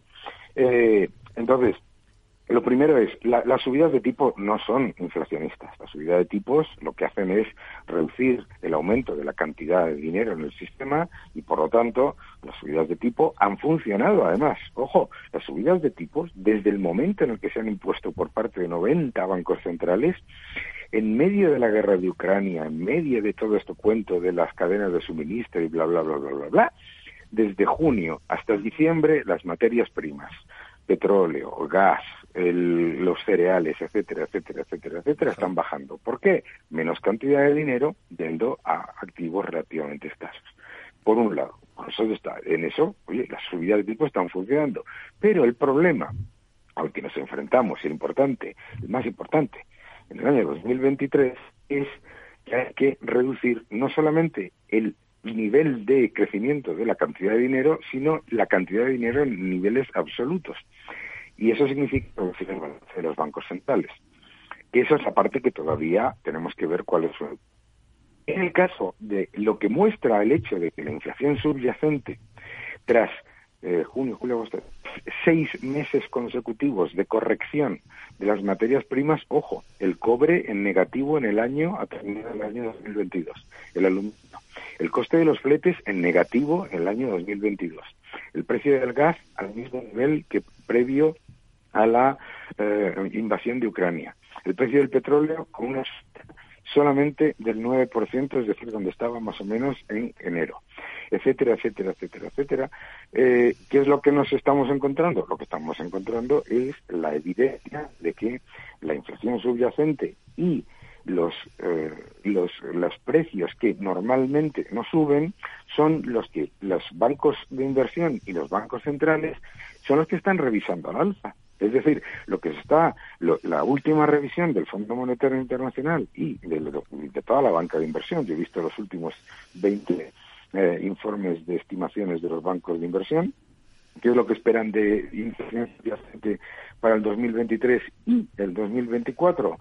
Pues una inflación subyacente que se movería entre el 3 y el 5%. Es decir, que en años nos vamos a encontrar con una inflación acumulada del 20%. Eso no lo puede sostener las economías mundiales. Sí, pero... Por lo tanto, sí, por lo tanto podemos decir y bueno, podemos pasar un año. ¿eh? Yo tengo un artículo sobre la, el, bueno, no yo, mucha gente, ¿no? No existe la inflación de costes. La inflación de costes es más dinero yendo a activos relativamente escasos. Si la cantidad de dinero es la misma y el precio de bien sube, el precio del resto no suben al unísono. Lo único que hace que los precios de todos suban a la vez es mayor cantidad de dinero. Y nos podemos, nos podemos pasar todo el día debatiéndolo. Pero los que saben de dinero, no, por lo menos si creen saber de dinero, que son los bancos centrales, están subiendo los 90 bancos centrales del mundo, todos a la vez, y están retirando cantidad de dinero. Todos bueno, Japón, Japón no lo está subiendo. Japón, Japón no será el ejemplo que queremos seguir, el de, el, de el, estancamiento secular con el mayor endeudamiento del mundo. 270%, 270%. Eh, bueno, pero con, con, pero, no solamente digas el nivel de endeudamiento de Japón, sino también el nivel de empleo que tiene Japón y el nivel de vida de Japón. Ah, no, no, y también podemos hablar de, la, de los salarios reales en Japón. ¿eh? Yo recuerdo la primera vez que fui a Japón, ¿eh? me dijeron, usted claramente no vive aquí, ¿no? Cuando hablaba sobre la deflación. Eh, y me dice, eh, y, y, Japón, eh, pero por otro lado, Japón es, un, es una economía que no sirve para eh, hablar sobre ejemplos para el resto del mundo por una sencilla razón. Japón es una economía que es una masiva importadora de dólares. Eh, de hecho, el, eh, de hecho su, su economía entera es una, la segunda derivada del dólar, pero me da igual. Japón es una economía en la que la población disminuye y crece y además en el que tienen muy poco paro, pero los salarios reales llevan cayendo dos décadas. Yo no quiero nada con Japón, ¿eh? ni yo ni nadie, vamos, porque no es un ejemplo de nada, entre otras cosas. Bueno, de todas formas, Daniel, mira, yo te voy a poner un ejemplo. Fuera del pero fuera del tema ese, fuera del tema ese, yo creo que es que ya no es una cuestión, nos podemos pasar todo el día debatiéndolo, pero lo que ya no es, ya no es debatible. O sea, los bancos centrales van a ser sus tipos y los bancos centrales van a retirar, van a reducir su balance. Y, y, y, y alguna gente dirá, no me gusta. ¿Vale? No, tenemos todos los financieros enfadados, porque quieren dinero fácil y quieren dinero barato. Pero eh, se ha acabado se ha acabado porque porque si fuese así, ¿eh? si fuese inflación de costes, la inflación subyacente se habría desplomado, no habría caído. se habría desplomado. Si, hubiese, si fuese una inflación de costes, con una caída en, en, el, au- en, en el aumento de los precios industriales de tres, cuatro puntos en, en, tres meses, tendrías hoy la inflación subyacente al medio, no al 5 o al 6, que es que nos olvidamos que la inflación es acumulativa y la Claro. inflación acumula y la inflación Sí, pero no estoy de acuerdo de- de, lo que comentas, vamos, para nada. O sea, quiero decir, bueno. la inflación de costes puede llevar a, a una situación como la que estamos viviendo, en que eh, la inflación subyacente esté por debajo de la inflación general. Pero piénsalo un momento, Lorenzo, por un segundo. Piensa que tú tienes una empresa Mm. que funciona bien y yo tengo una empresa que funciona mal, ¿vale? Y nosotros hacemos lo mismo, ¿vale? Y sube el precio de nuestro principal insumo, ¿de Mm. acuerdo? ¿Mm? Tú, como te funciona bien, tú puedes asumir el coste de ese insumo, ¿de acuerdo? Yo no lo puedo eh, asumir. Entonces, yo no uso ese insumo. Por lo tanto, el precio de ese insumo no subía al unísono con todo el resto de los precios de los insumos de nuestras dos empresas. La única manera en la que el precio continúa subiendo y además suben con ello el resto de los insumos es si tú y yo, con dos, una empresa buena y una empresa mala, yo tirando crédito, es decir, más dinero, y tú eh, eh, agu- aguantando, tiram- eh, consumimos lo que no nos podemos permitir. La inflación de costes es más cantidad de dinero yendo a activos relativamente escasos. No puedes, además es que la evidencia estaba en los fletes. La evidencia estaba en los fletes. ¿Cómo pasas en el año 2020 de un exceso de oferta de fletes del 60%, 6-0, 60%, a que los fletes se disparan y luego vuelven a caer el 100% hasta volver a estar en negativo? ¿Tipos de Bueno, interés? ah, bueno, no, pero a lo mejor tiene mucho que ver todo el fenómeno de la, de la pandemia, ¿no? Para poder explicar Pero, esa evolución de los fletes. Es que la pandemia, la pandemia, la pandemia ha sido encerrar a la gente. ¿Qué ha pasado con la capacidad productiva? Nada. Encerrar a la gente durante tres meses. No ha pasado absolutamente nada con la capacidad productiva. Estaba, estaba eh, estancada. Y en ese periodo de pandemia, en, en solamente tres meses, los bancos centrales aumentaron la masa monetaria cinco veces más que en lo que llamábamos nosotros el eh, exceso de monetario cuantitativo en el año 2009. Cinco veces más, en tres meses, que en, que en 2009-2011. Cinco veces más en tres meses. Y cuando se reabre la economía, resulta que a lo que es la reapertura normal de la economía, le has añadido una demanda artificial de unos planes de gasto importantes, que además se han consolidado todos. Todos los gobiernos que han aumentado el gasto, todos los subgobiernos que han aumentado el gasto y han aumentado el déficit, lo han consolidado. Aquí se ha acabado Aquí, esto, aquí se ha sobre acabado. todo, aquí sobre todo. Y sí. aquí, y aquí, y aquí en particular.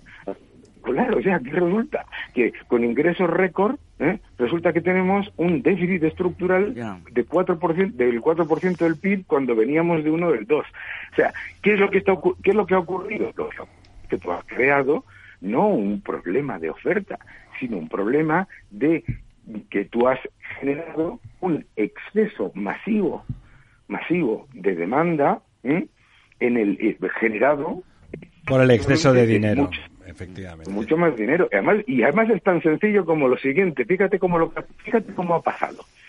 Fíjate cómo ha pasado. Qué sorpresa que con la misma guerra de Ucrania, con la economía china cerrada el 25 con los mismos supuestos problemas de eso que llaman la ruptura de las cadenas de suministro, de bla, bla, bla, y de bli, bli, bli, ha sido mi queridísimo Jerome Powell y mi amigo Rich Clarida y todos sus colegas, etcétera, etcétera, con cuatro subidas de tipos y estado el, el, el, el entorno de aquello que era inflación de costes in- insupera- insuperable en el año en negativo en el año, entre junio y diciembre, round trip de libro.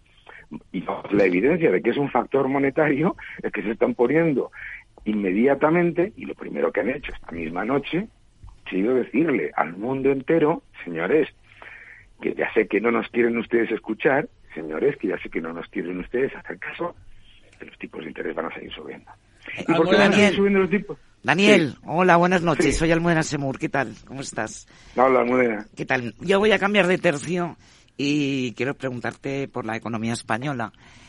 A Sí. pesar de los cantos de Siria del gobierno, de que todo va bien, de que hemos alcanzado eh, niveles de paro del año 2007, lo cierto es que nuestra economía sigue teniendo la mayor tasa de, de paro de Europa, ¿no? Y todo apunta que, que esto va a seguir así. Además de los fijos discontinuos. Entonces, por un lado tenemos el problema estadístico de los fijos discontinuos que no computan como, como parados.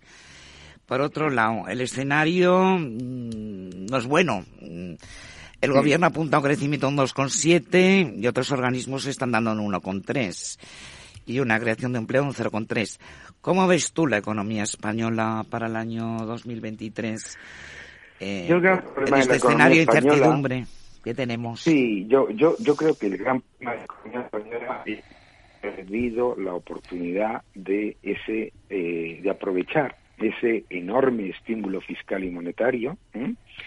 porque eh, ya se ha acabado, hemos tirado de 300.000 millones adicionales de deuda, casi pico mil millones de eh, estímulo monetario y y como tú acabas de, de delinear, tenemos un mercado laboral que sigue siendo extremadamente débil, extremadamente débil. Vamos, el, el, eh, la contratos está en 47 días y eh, bajando desde 60 antes de la, eh, de la pandemia y eh, tenemos, pues eso, 2.900.000 parados, más otros 300.000 escondidos por aquí, por allí, eh, bueno, demandantes de empleo, no ocupados, como queramos llamar, lo que quieras. ¿Cuál es el gran problema? El problema de la economía española es que sigue es- estando muy lejos en, en crecimiento de la productividad, en mejora de la, eh, del potencial de crecimiento. Fíjate, o sea, yo, a mí que me lo expliquen, pero todos estos eh, análisis hay sobre los multiplicadores fiscales, pues el otro día mostraba Moody's que los multiplicadores fiscales en España han sido negativos desde el año 2001. O sea, negativos, es decir, que cuanto más grande el gobierno, menos crecimiento potencial eh, tiene la economía española, no más. ¿eh? Entonces, eh, nos enfrentamos a un 2023 en el que el efecto placebo de la expansión fiscal y la expansión monetaria ya no nos, ya no nos funciona y además está la subida de tipos a la que, para la que Claro. no nos hemos preparado. Pero- Más los impuestos, no- el hachazo a las eléctricas y a la banca que lo van a repercutir en Claro, no, eso seguro, o sea, eso seguro. Y luego todas esas, lo ha dicho antes Ramón, creo, todas esas medidas de paquete de antiinflación que son inflacionistas, es decir, que son, eh, son subvencionar el consumo, ¿de acuerdo? Entonces, la economía española está dopada ahora mismo, ¿de acuerdo? Y tiene eh, una situación en la que, bueno, pues el último dato del Bruto de, de- de España, incluyendo un dato de eh, aumento de gasto público espectacular, resulta, nos deja con una, un una, una reducción del interanual de tres puntos sobre el trimestre anterior, entonces mm, el frenazo es espectacular, pero el frenazo es espectacular es que hoy ha salido el PMI, en los datos del índice manufacturero de eh, S&P Global, llevamos ocho meses en contracción. Entonces, a mí lo que me preocupa es que eh, al haber despilfarrado los años de no haber aprovechado los años de impulso fiscal y monetario, que como nos suele pasar, llega el invierno y la política de la cigarra convi- nos a, a- a mayores problemas. Que podemos, que, y fíjate que el gran éxito que nos, se nos está intentando vender ahora, España, desafortunadamente también en la Unión Europea, es que mm, vamos a escapar de la recesión. Pero bueno, o sea, después de meter 720 mil millones en la economía, más en la economía europea. Pero con crecimientos del 2,5 cero coma y pico y una inflación alta, Claro. no sé qué decirte. Claro, o sea, ¿eh? entonces, claro, entonces, exacto. Entonces, el, que nos, se, se nos- se está creando una narrativa en Europa que es que debemos estar dices porque nos metemos en esta inflación. Efectivamente. vamos a ver, y también en una cuestión, una cuestión, Daniel, que puede parecer anecdótica, pero que tiene su influencia psicológica y que debemos decir algo claramente. El cheque de 200 euros por familia, que se calcula que van a percibir 4.200.000 familias. Es poco más de, me parece, de mil millones de euros, ¿no? Eh, se hacen unos cálculos, es muy poco dinero. Eh, ¿Esto realmente es una medida macroeconómica o es un boleto electorero, apúntese a mis 200 euros que luego vendrán más? Vote al boleto, al boleto de los 200 de los 200 euros. ¿Sirve para algo eso? Tú lo has dicho, estimular la demanda, medida inflacionista, evidentemente también. también. Entonces, ¿cómo se explican los 200 euros? Porque yo me acuerdo cuando se decía en Estados Unidos hay que coger el helicóptero y soltar dinero. Eran cheques de 2.500 dólares por dos veces. Pero aquí, con 200 euros. Don Ramón, don Daniel, eh, nos acaba de, acabamos de contactar con, en Roma con el cardenal Osoro y solamente tiene ahora una ventana de 10 minutos eh, con la venia. Eh, Daniel, muchísimas gracias. Muchas gracias. Por inaugurar el año con nosotros. Un fuerte abrazo a todos. Un abrazo. Chao. Los viernes en Capital Radio te proponemos descubrir y comprender las estrategias de empresas con éxito que servirán de inspiración y ejemplo para la tuya. Escucha Metaempresas, un programa presentado por Andrés Arenas con la presencia y los consejos de expertos en distintas áreas y profesores de reconocida trayectoria. Todos los viernes a las siete y media de la tarde, Metaempresas, Capital Radio. La verdad desnuda. Ramiro Aurín, Capital Radio. Bueno, estamos aquí eh, ahora de nuevo muy agradecidos porque don Carlos Osoro, su eminencia, cardenal arzobispo de Madrid, si Dios ha querido, está al otro lado del teléfono. ¿Está usted ahí? Eh, don Carlos. Sí, sí, sí, estoy aquí, escuchándole. Pues muchísimas Muchas gracias. Muchísimas gracias a usted porque, bueno, está, lo comentábamos aquí una vez ahí en Roma, me imagino que las cuestiones y la agenda se estiran como un chicle en una situación tan, bueno, tan Pues sí, sí, delicada. acabo de salir de, sí, y tan acabo de sensible. salir de, de la embajada española hace un momento, sí. Bueno, Sí, sí. me imagino que el Estado español, como, como gobierno, estará también interesado Está en- este, sí. en la presen- Sí, bueno, sí. interesado en la, en la en la en la que la Iglesia española, que a fin de cuentas es el representante más legítimo en ese en ese funeral de- del, del Papa Benedicto XVI, del Papa Ratzinger, de ese Papa intelectual, eh, probablemente mm, más importante de lo que puede parecer eh, a simple vista y probablemente más incomprendido que, que la mayoría de los papas, quizá por, por tener un perfil intelectual muy alto y un nivel de honestidad también intelectual y en su fe también muy altos. Eh, de todas formas, le voy a pasar la palabra para que le haga la primera pregunta a don Ramón, que me la reclama ardientemente. Eh, Muchas gracias. Eminencia, querido Carlos, eh, cardenal de Madrid, para orgullo de los madrileños, todos. Yo, yo Muchas diría- gracias. yo te preguntaría, o le preguntaría a su eminencia, le preguntaría si realmente nos damos cuenta de lo que ha pasado, de lo que ha pasado, de una magistratura que se convierte, eh, mucha gente se ha olvidado, vicario de Cristo en la tierra, se decía del Papa, sumo pontífice, recordando su ascendencia romana, etcétera, etcétera. Lo que supone que después de 600 años hay una dimisión por un problema que el Papa se da cuenta de que él no va a poder resolver y que necesita de una fuerza mayor seguramente y renuncia, renuncia. Con una obra, como ha dicho nuestro director ahora, una obra impresionante de doctrina, el Papa se ha enterado y lo sabía, la escuela de Frankfurt la conoce, además coincide con su propio origen alemán, etcétera, etcétera. Entonces, eh, ¿qué significa esos siete años de reinado que ahora vamos a repasar eh, seguramente in extenso, tranquilamente en el futuro inmediato? ¿Qué significan esos siete? ¿Un rearme teológico sin resultados prácticos o un rearme teológico que hay que esperar un tiempo precisamente para que tenga su efecto? Y una pregunta ya más, más propia de españoles. ¿Qué tal la reina Sofía? ¿Se da cuenta de lo que es encabezar una misión a los funerales de un papa de tanta importancia como Ratzinger?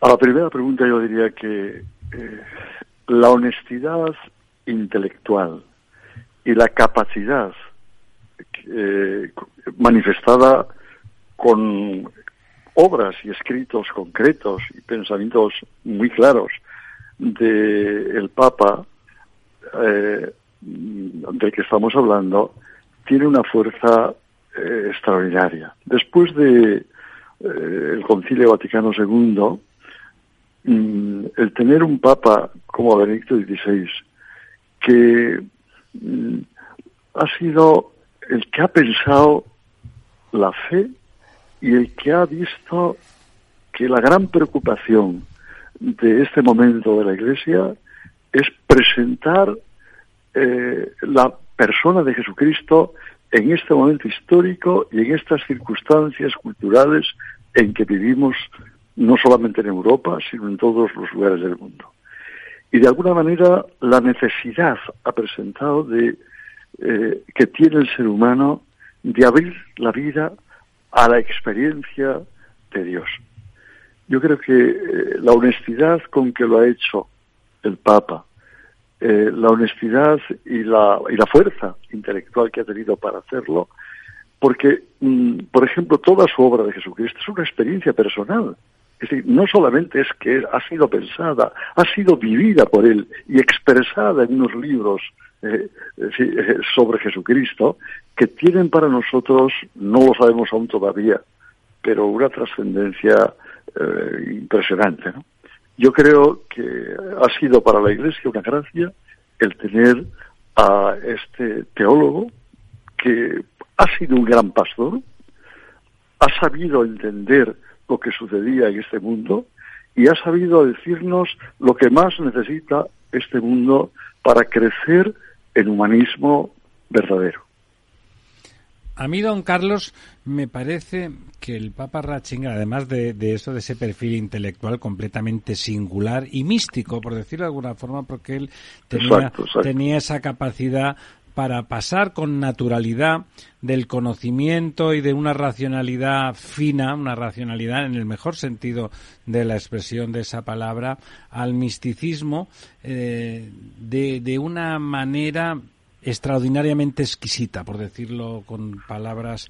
Tiene, tiene, usted razón, es un místico, es un místico. Es un místico, pero al mismo tiempo me parece que esa extraordinaria inteligencia y sensibilidad le hace cuando está en la magistratura de Roma entender que la extraordinaria organización humana, que también es la Iglesia, porque, vamos, es, aparte de ser la organización humana que más ha perdurado en el tiempo, es que, que lo es, y Los mil años. Y lo sigue siendo, pues es humana, ¿eh?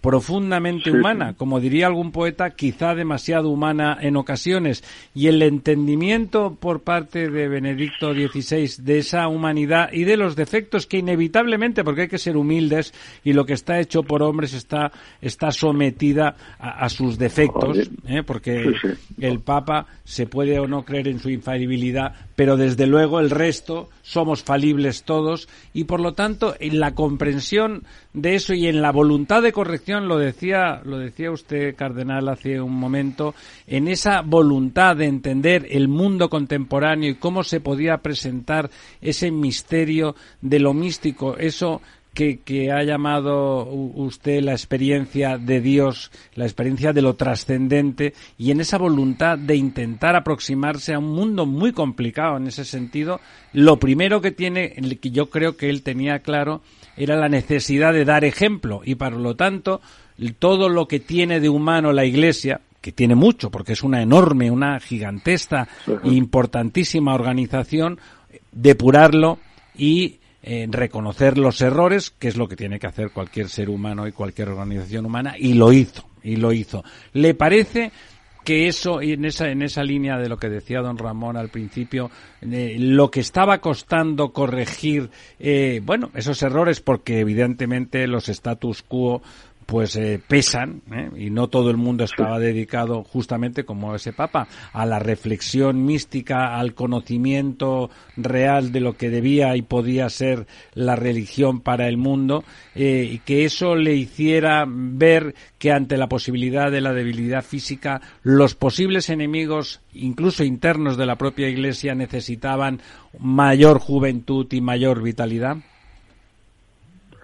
Sí, bueno, yo creo que el Papa lo ha mostrado con su vida, con sus gestos, con su renuncia, con la, eh, no sé, lo que ha hecho durante ese tiempo que ha estado de retiro, de oración, de entrega absoluta eh, en lo que él sabe que es lo más necesario.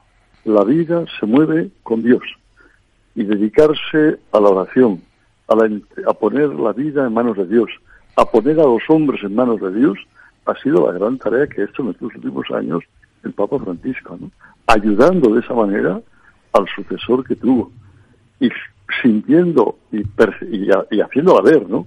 una fidelidad absoluta y total al nuevo sucesor de Pedro.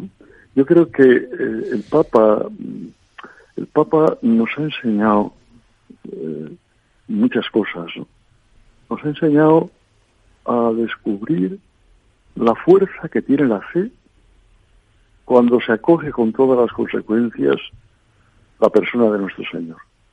La capacidad que tiene eh, nuestro Señor cuando le dejamos entrar en nuestra vida para hacernos eh, ver los caminos fundamentales que tenemos que recorrer en nuestra existencia.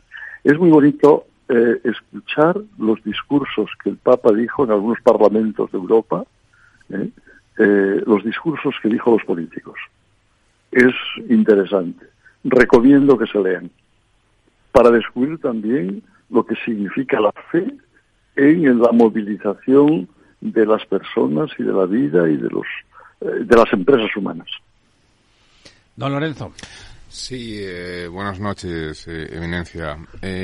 buenas noches.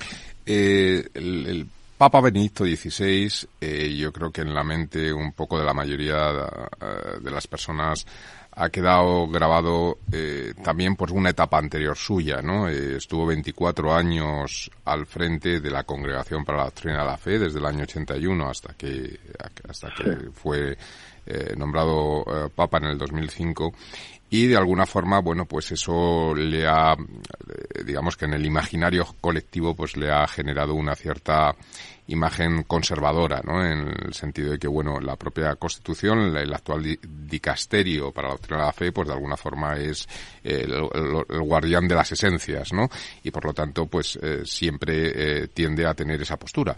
Esto choca un poco con, con el pasado anterior, que, que fue uno de los, de los intelectuales que más eh, estuvo activo en la época del Concilio Vaticano II, que fue la gran renovación de, de la Iglesia católica. Eh, ¿Qué puntos eh, podría destacar eh, sobre el Papa Benedicto XVI que de alguna forma pueda romper esa imagen que quizá ese pasado de 24 años en, la Congregación de la Doctrina por la Fe de la Fe pudo darle y muestre un poco ese espíritu más cálido, calidoscopio de múltiples más contemporáneo. más contemporáneo que, que bueno desde su, su peso intelectual que también puede ser que, que contribuyera a esa imagen porque al final eh, académico sí. claro eh, su perfil académico pues marca ciertas distancias no, no eh, ahí completaría yo la pregunta si me lo permites porque al final el dicasterio que tuvo veintitantos años a su a su, frente 24 24 ¿Qué relación tiene con la antigua Inquisición? Ahí querido cardenal, nos podría decir, ¿mantiene el espíritu de la Inquisición ya sin los poderes temporales efectivos y toda la secuencia de situaciones terribles que hubo con la Inquisición, en cierto modo? Yo creo que todo lo contrario. Es decir, eh, la actual eh, dicasterio en el que estuvo el Papa lo que mm, cuida es la formulación que tenemos que hacer de la fe y del anuncio de Jesucristo en este momento histórico y con los problemas que está teniendo eh, o, está viviendo la humanidad en todas las partes de la Tierra. Es verdad que él eh, fundamentalmente trabajó en Europa, eh, ha hablado con muchísima claridad, no solamente ya siendo Papa, sino anteriormente, ¿no? y, yo creo que lo que el Papa nos ha mostrado ha sido que la fe no es algo que, que podemos prestar para, no sé, organizar este mundo. No, no, que es una dimensión esencial de la existencia humana, que el ser humano necesita religarse a algo fundamental, algo necesario, y que no puede vivir sin esa religación que le hace, por supuesto, no solamente mirar para sí mismo, sino mirar para los demás. Y mirar para los demás no de cualquier manera, sino mirando a los demás como de la de los hermanos. Esa reflexión hecha por el Papa ha sido algo excepcional. Y no hay que más que leer no solamente los escritos cuando ha sido Papa, eh, por ejemplo las encíclicas que nos ha regalado, sino eh, la, la, reflexión que hizo siendo pues el teólogo que daba conferencias en muchos lugares del mundo. ¿no? Bueno, y, y cuando se enfrenta con Leonardo Boff, ¿no va un poco en contra de esa tesis de encontrar la verdad con el prójimo, trabajando con él? Eh, él y Leonardo fueron muy amigos anteriormente al papado. Eh, ¿Qué pasó ahí? ¿Por qué esa oposición tan radical a la teología de la liberación? Yo creo que no era una oposición. Son dos maneras de entender el modo de afrontar eh, el dinamismo de la evangelización en este mundo, ¿no? El modo de afrontarlo. Hemos dicho anteriormente que este Papa es un místico. es, un hombre que se ha encontrado con Jesucristo con toda radicalidad. Y es y este Jesús con el que se ha encontrado y que él ha escrito lo que él piensa y lo que él formula y lo que él eh, diseña de lo que tiene de, de, la adhesión a Jesucristo es lo que a mí me parece la singularidad que tiene la figura de este de este papa no de este hombre de este teólogo y de este pastor no que ha sido extraordinario no es decir eh, naturalmente esto claro que le enfrenta con algunas posiciones que con él no coinciden y que de alguna manera a lo mejor esas posiciones no presentan la totalidad de lo que es la persona de nuestro Señor, que es hombre, pero es un Dios que se ha hecho hombre. Don Carlos, hay una cosa que, escuchando, a mí, que este Papa en particular me parece más importante de lo que aparece, seguro que no, que lo que le aparece a su eminencia, pero sí de lo que aparece mediáticamente. Era un hombre discreto, un hombre de maneras íntimas, un intelectual, insisto, y por lo tanto alguien que vivía para adentro, como no puede ser de otra manera. Y cuando se habla de la posibilidad de, beatificación, eh, se comentaba, comentaba, vamos, no sé si era usted mismo, no, creo que no, creo que era o, alguno, otra otra personalidad eclesiástica. Yo, no, creo que no. Eh, que era sobre el tema de que, de que hacía falta un milagro para que tal. En cambio, yo pensaba justamente que a mí en la humildad con la que él, eh, uno, primero se enfrenta muy discretamente a los poderes terrenales que, que, contaminan la iglesia y que, insisto, lo digo sin acritud porque me parece que no puede ser de otra manera. O sea, que eso, si, si, no se asume, no se puede intentar acotar y limitar esos problemas. Eso lo primero, es asumirlo, saber que eso es inevitable porque la iglesia está llena de eh, miles y miles y miles de personas, de seres humanos y por lo tanto, eh, por lo tanto de, pecadores en potencia sí o sí, ¿no?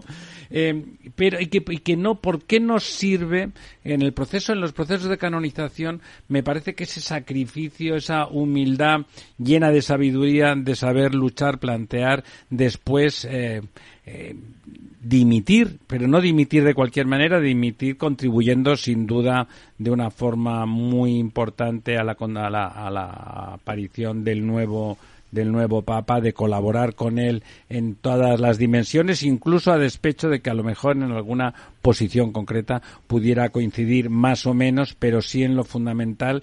¿Cómo eso, eh, ahí la pregunta casi es técnica, su eminencia, cómo eso no es suficiente, eh, no es suficiente milagro como para necesitar un milagro de características más mediáticas que no el del sacrificio mm, real y sincero para que el, proceso de purificación de la Iglesia avance? Bueno, yo creo que, eh, vamos a ver, es decir, hablar ahora, eh, mientras está todavía... Está de cuerpo presente, es No, está de cuerpo. Hablar de, de canonización o de bueno pues vamos a ver lo que la, lo que lo que la iglesia va viendo y va diciendo y, y, naturalmente, es decir, que eh, seguro que eh, a muchas personas eh, el Papa le ha ayudado a encontrarse con nuestro Señor, ¿no? Y le ha encontrado y le ha ayudado a quizá a, a, deshacer pues ideas que tenía y que el Papa, sin embargo, le ha propuesto tan directamente, tan claramente, la persona de Jesucristo, que eso le, tiene un atractivo especial. Yo me he encontrado con profesores de la universidad, ¿eh? cercanos a nosotros, en España, en Madrid en concreto, ¿no? Profesores que leyendo la, las, eh, la, obra de Jesucristo, de, este Papa, ¿eh? han vuelto a la fe. Lo cual, a mí eso es un milagro. ¿eh? Es decir, han recorrido el itinerario espiritual que él propone en la obra de, sobre Jesucristo y, ya, y se han encontrado con el Señor, ¿no? Y se han incorporado de una manera clara a la Iglesia. Y son personas muy concretas que yo conozco y que estaban muy lejos. Lo cual a mí me parece que esos son grandes milagros. ¿eh? Y los hace una persona que no habla de Jesucristo de memoria, sino que es verdad que él ha estudiado mucho, es verdad que ha reflexionado mucho, pero es mucha más verdad que él ha vivido esa experiencia en su propia persona y la ha trasladado a los libros. ¿Usted cree, querido cardenal, que es posible que entre los papeles que haya dejado eh, Benedicto XVI exista alguna documentación que pueda parecernos sorprendente y que no esperábamos eh, llegar a conocer, eh, quizá por lo prematuro o lo corto que ha sido su reinado después de ser papa eh, en funciones efectivas. ¿Podemos esperar alguna documentación especialmente interesante? Yo creo que tiene que tener algún escrito interesante de estos últimos años y que seguro que, que ha sido su secretario y ha sido pues el gran confidente y el que le ha acompañado durante todo el tiempo con una fidelidad impresionante, ¿eh? pues seguro que eso lo guardará y lo entregará a quien se lo tiene que entregar. Don, don Carlos, Cardenal Arzobispo de Madrid, de verdad, muchísimas gracias por atendernos a estas horas. No, gracias, a, gracias a ustedes por todo el interés que tienen porque miren, este interés por esta persona, por el Papa, eh, que mañana, si Dios quiere, eh, tenemos el, gran funeral y despedimos aquí en el Vaticano, en la Basílica de San Pedro, es señal, este interés que ustedes han mostrado señal de que es, de que ha sido un hombre que ha interpelado, que nos ha interpelado a todos nosotros, a todos, y que además eh, yo diría, miren, en estos últimos días, yo a raíz de su muerte y antes, ya cuando estaba enfermo, volví a recoger algunas cosas, sobre todo los documentos, perdón, las, los, los discursos que le ha dado en los diversos parlamentos de Europa donde ha hablado, a los políticos. Es impresionante lo que dice sobre la, digamos, el, el ángulo de la fe que no puede cerrarse en este mundo, que no se puede cerrar, porque hacemos una sociedad distorsionada, sin un elemento esencial también de apertura a lo trascendente que es que está inscrito en todo ser humano. Fantástico. Don Carlos, insisto una vez más, muchas gracias además por sus respuestas, porque me parece que han estado llenas de sinceridad y de falta de protocolo estándar y eso cuando se hablan de las cosas serias es fundamental para que no sea un cliché absurdo. Don Ramón quiere No, me gustaría mucho, don Carlos, que mañana cuando salude a la presidenta de la Comisión Española que va al funeral a la reina Sofía, le dé nuestros... He estado, he estado esta noche en la cena de la embajada, Sí. porque venía yo y, y he estado, he estado con ella un momento, sí, sí. Pues dele nuestros, nuestros veo, recuerdos personales, porque tenemos también con ella unos nexos especiales de los tiempos en que buscaba en la universidad y en las academias la sabiduría que ella pensaba que teníamos recónditas. Gracias. Muchas gracias a ustedes, de verdad. de Muchas corazón. gracias, Cardenal. Gracias por interés. La Adiós. verdad desnuda. Capital Radio.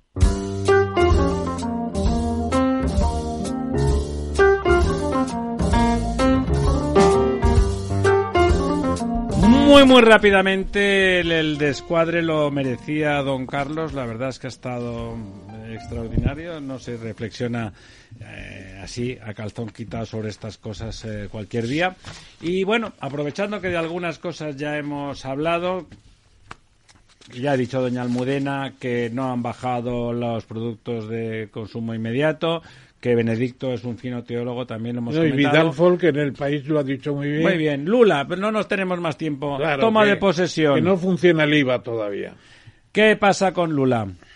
Marcada Lula- división política. Lo más importante y lo que quería decirnos aquel brasileño que nos llegamos a contactar aquella noche con él es precisamente su declaración sobre el Amazonas, que va a respetar el Amazonas. Bueno, lo que queda. El problema queda. es que lo respeten los Lo demás, que ¿no? queda, Lo que queda, sí, pero que sea capaz de imponer un orden Amazonas. No es fácil. Hay fuerzas económicas muy, Dentro de su muy po- equipo. Por supuesto, de eso del equipo, porque el, el- el poderoso caballero, poderoso caballero es don dinero.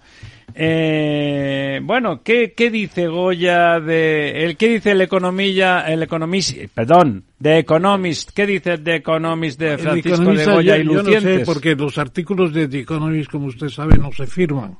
Solamente de vez en cuando el, el director ahí hace algún artículo especial. Y no se dice quién lo manifiesta. Pero es el mejor artículo sobre Goya que he visto en los últimos años. Un dice- artículo sobre un pintor español en el periódico más influyente los en fusilamientos del 3 de mayo en una guerra inmoral más que todas las demás. Se puede decir lo que fue Napoleón en España, la francesada que destruyó España, una invasión no provocada. Peor, peor, ha que sido- la de los rusos. No, peor no. Peor la francesa que la de los rusos. Está muriendo más gente con la de los rusos. La de la francesada A usted fue- lo que para que le gusta el cuadro y a mí y también. Napoleón era peor que Putin. ¿Y qué dice? Y más inteligente que Putin. Claro, eso no es difícil, me temo. ¿Qué dice de Goya? ¿Le gusta Goya a los Impresionante, los Economist? fusilamientos del 3 de mayo, la quinta del sordo que mencionan expresamente, dice que es la mejor representación de lo que está pasando en el mundo todavía. Sí, que nadie ha captado mejor la guerra que Goya. Que Es verdad que los desastres de la guerra de Todo. Goya son También maravillosos. habla de los desastres de la guerra. Muy rápidamente, la buena noticia. Los croatas entre la resignación y el temor ante la nueva ante la nueva moneda han entrado en el euro, ¿no? Entran en el euro y entran en, en el, el- el acuerdo principal de circulación de europeos sin, sin fronteras, es decir, el Schengen. Schengen. Schengen y euro, que les sirva de lección a Suecia, a Dinamarca, a Chequia, países industriales importantes que todavía desprecian el euro. Y, de plena cultura europea y de plena cultura europea. Bueno, volveremos. Amigas, amigos, muchas gracias por estar con nosotros el próximo miércoles aquí como un solo hombre.